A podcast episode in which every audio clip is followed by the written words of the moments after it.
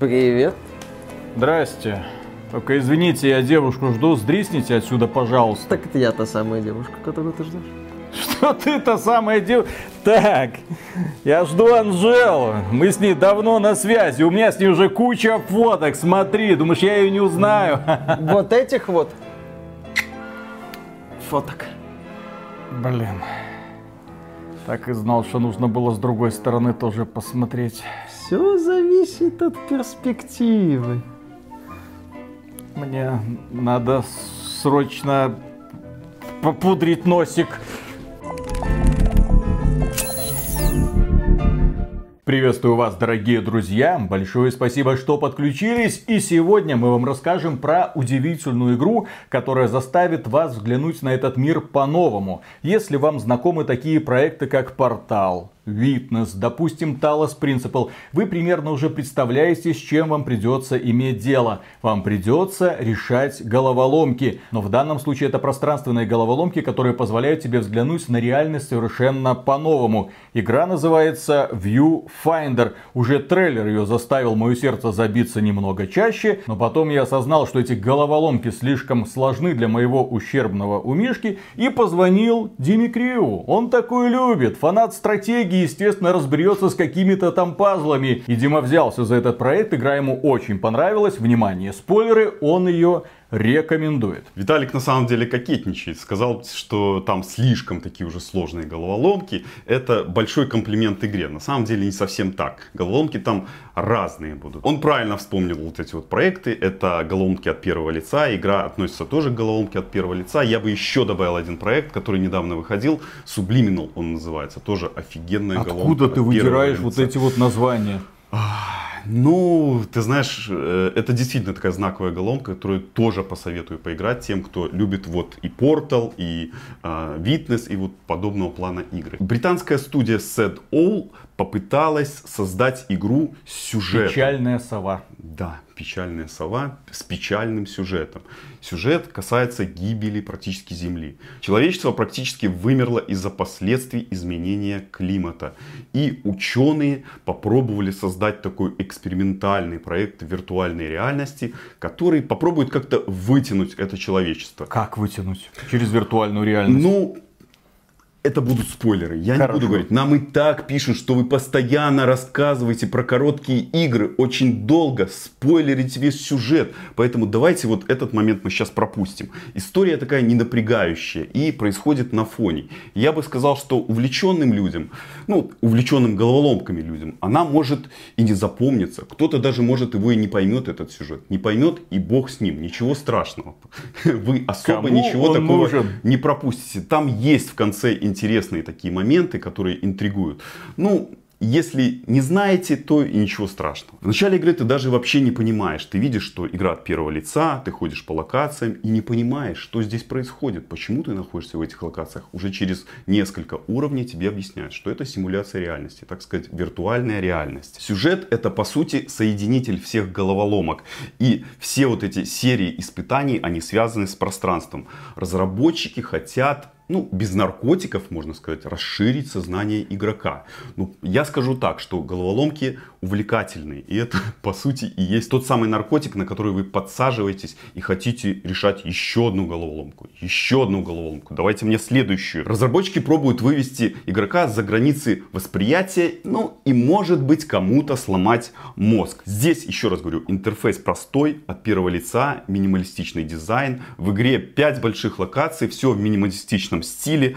По областям ты перемещаешься на таком фуникулерчике, который вагончик ездит по такой рельсе. По ходу игры мы будем встречать фотографии, которые будем накладывать на реальность. На И трехмерную эти реальность. Трехмерную реальность, двухмерные фотографии. И перед нами будут открываться трехмерные локации.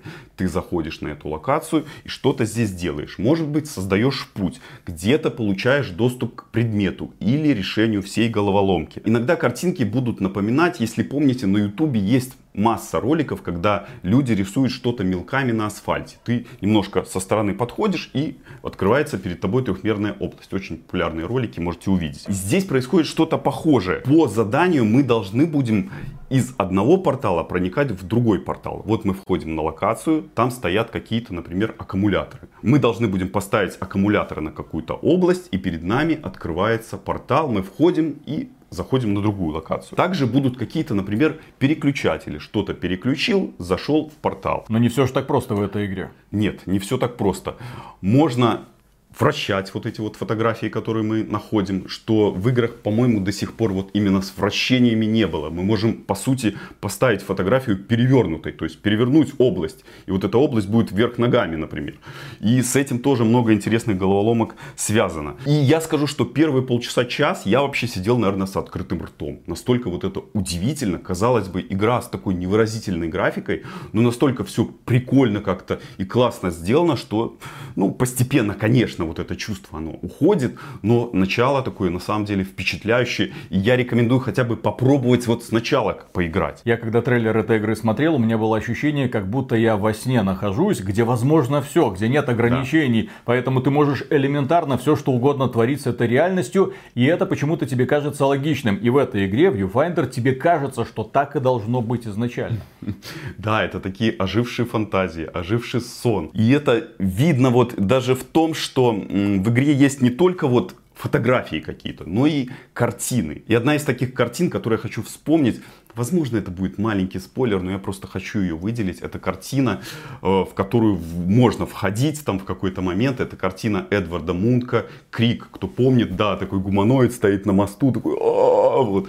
Вы, может быть, видите сейчас это на экране. Я там снял небольшой фрагмент. Потом будут какие-то картинки с уровнем из игр 90-х, такие пикселявые. Или рисунок какого-то маленького ребенка. Что рисуют обычно маленькие дети? Ну, домик. Ты подходишь к домику, входишь в этот домик, там стоит стол. Ну, в общем, таким образом очень интересно. Сложность игры она постепенно будет расти. Но я бы не сказал, что она будет, ну, прям уж слишком сложной.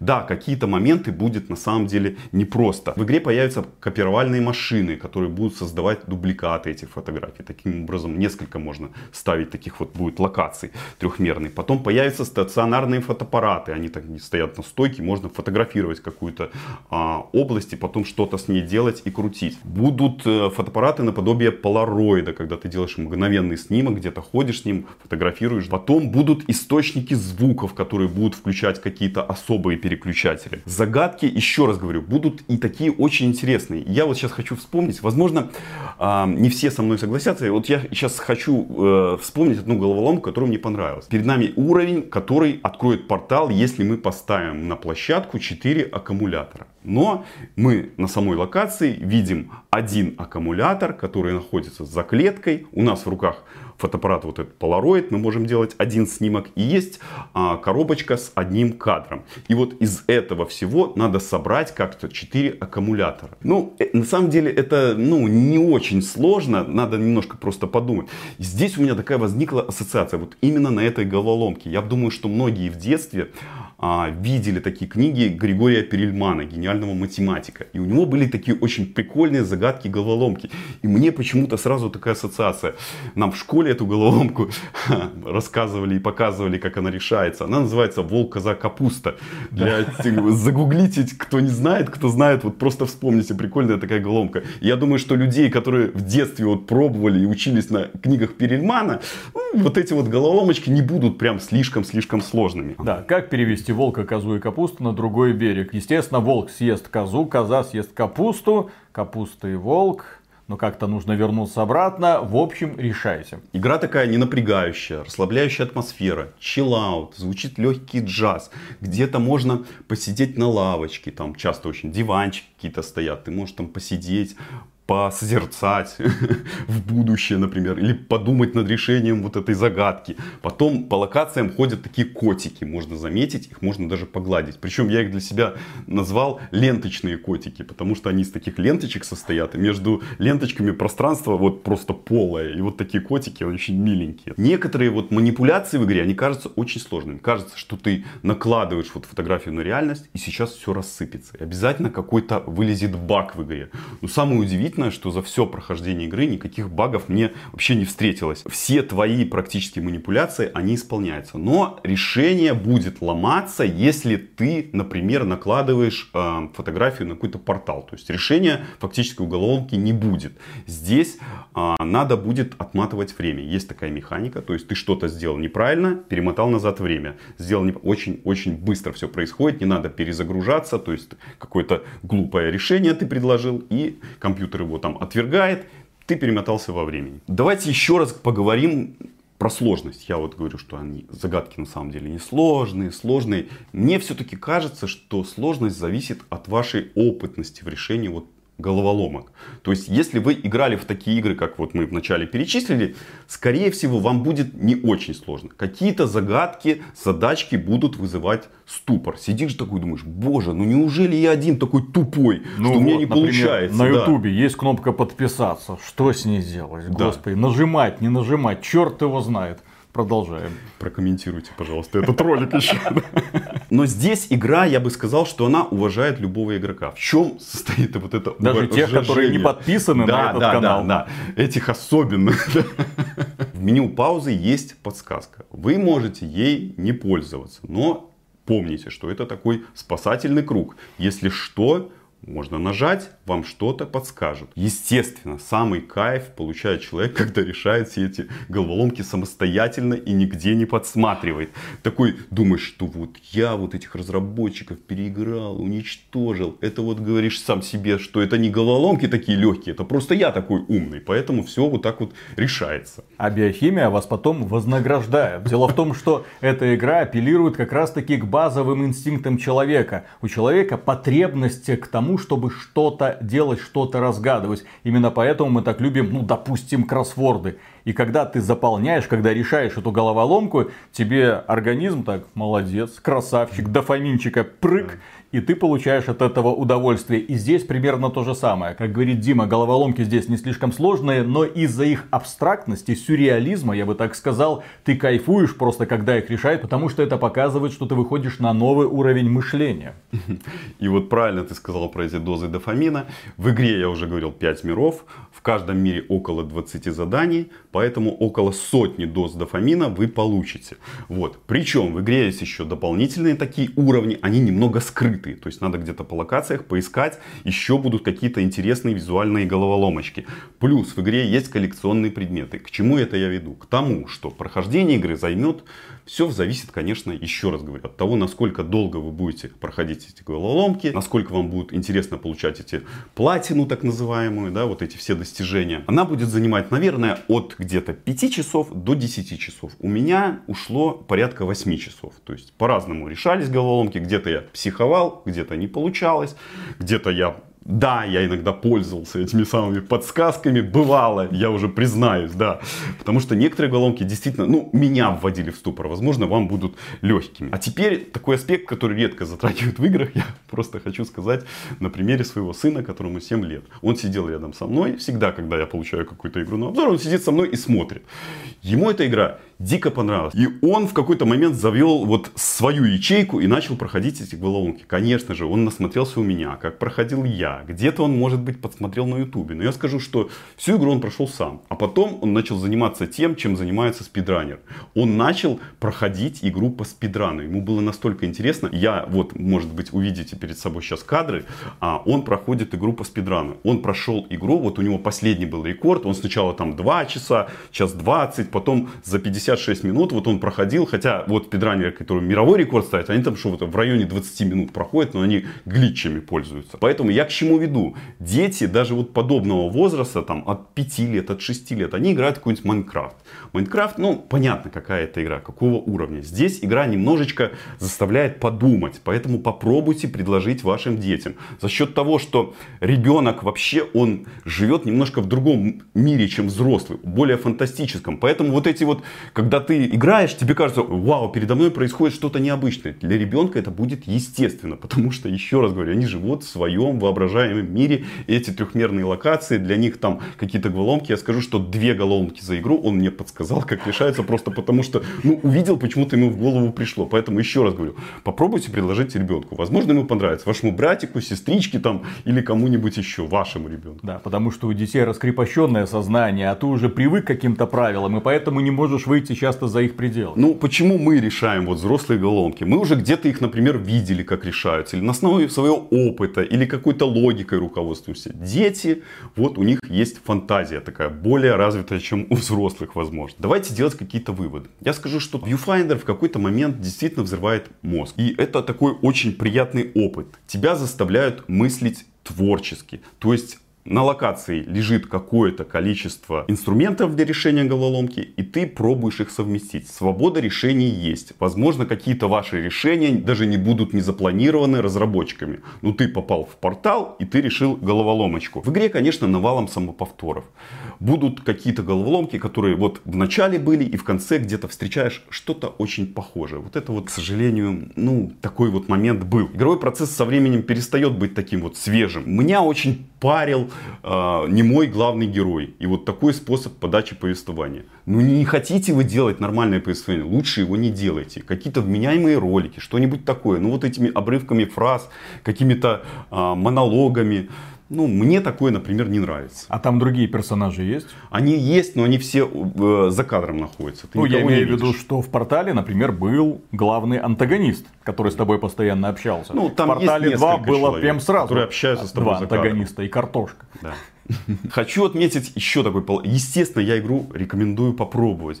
Есть еще один такой приятный момент, в игре отличная оптимизация. Да, здесь минималистичная графика, но игра не ломается. Разработчикам удалось а, сделать и быстрые загрузки, несмотря на то, что движок Unity, они его отдрессировали, и вот поэтому как бы удовольствие в этом плане от игры вы получите. Мне хочется сказать, что Viewfinder, наверное, не станет какой-то, наверное, революцией среди подобного плана игр. Те же порталы, вот вспомните первый портал, он же тоже не был каким-то прям супер революционным. Вот второй портал, его до сих пор помнят, с удовольствием играют. И мне хочется, чтобы разработчики со временем выпустили вторую часть, которая, может быть, не стала этим самым Portal 2, но была таким серьезным следующим шагом, потому что м- головоломка достойна того, чтобы в нее поиграть. Стоит она в Стиме 880 рублей, у нее 93% положительных отзывов.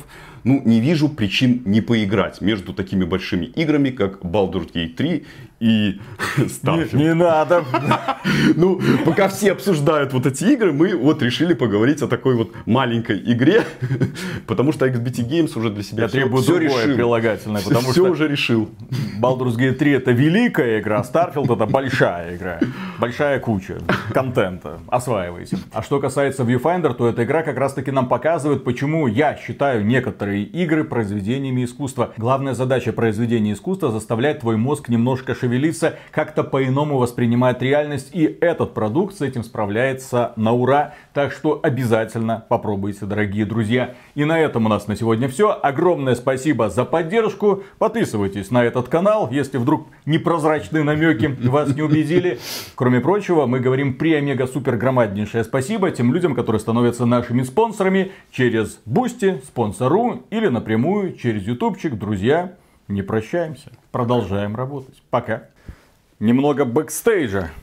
Вот вы думаете, как мы снимаем ролики? Думаете, у нас сразу выглаженные рубашки? Сидим тут в брюках, естественно, начищенных туфлях. А хрена с два в шартанах, в труселях, я бы даже сказал. Я вставать не буду.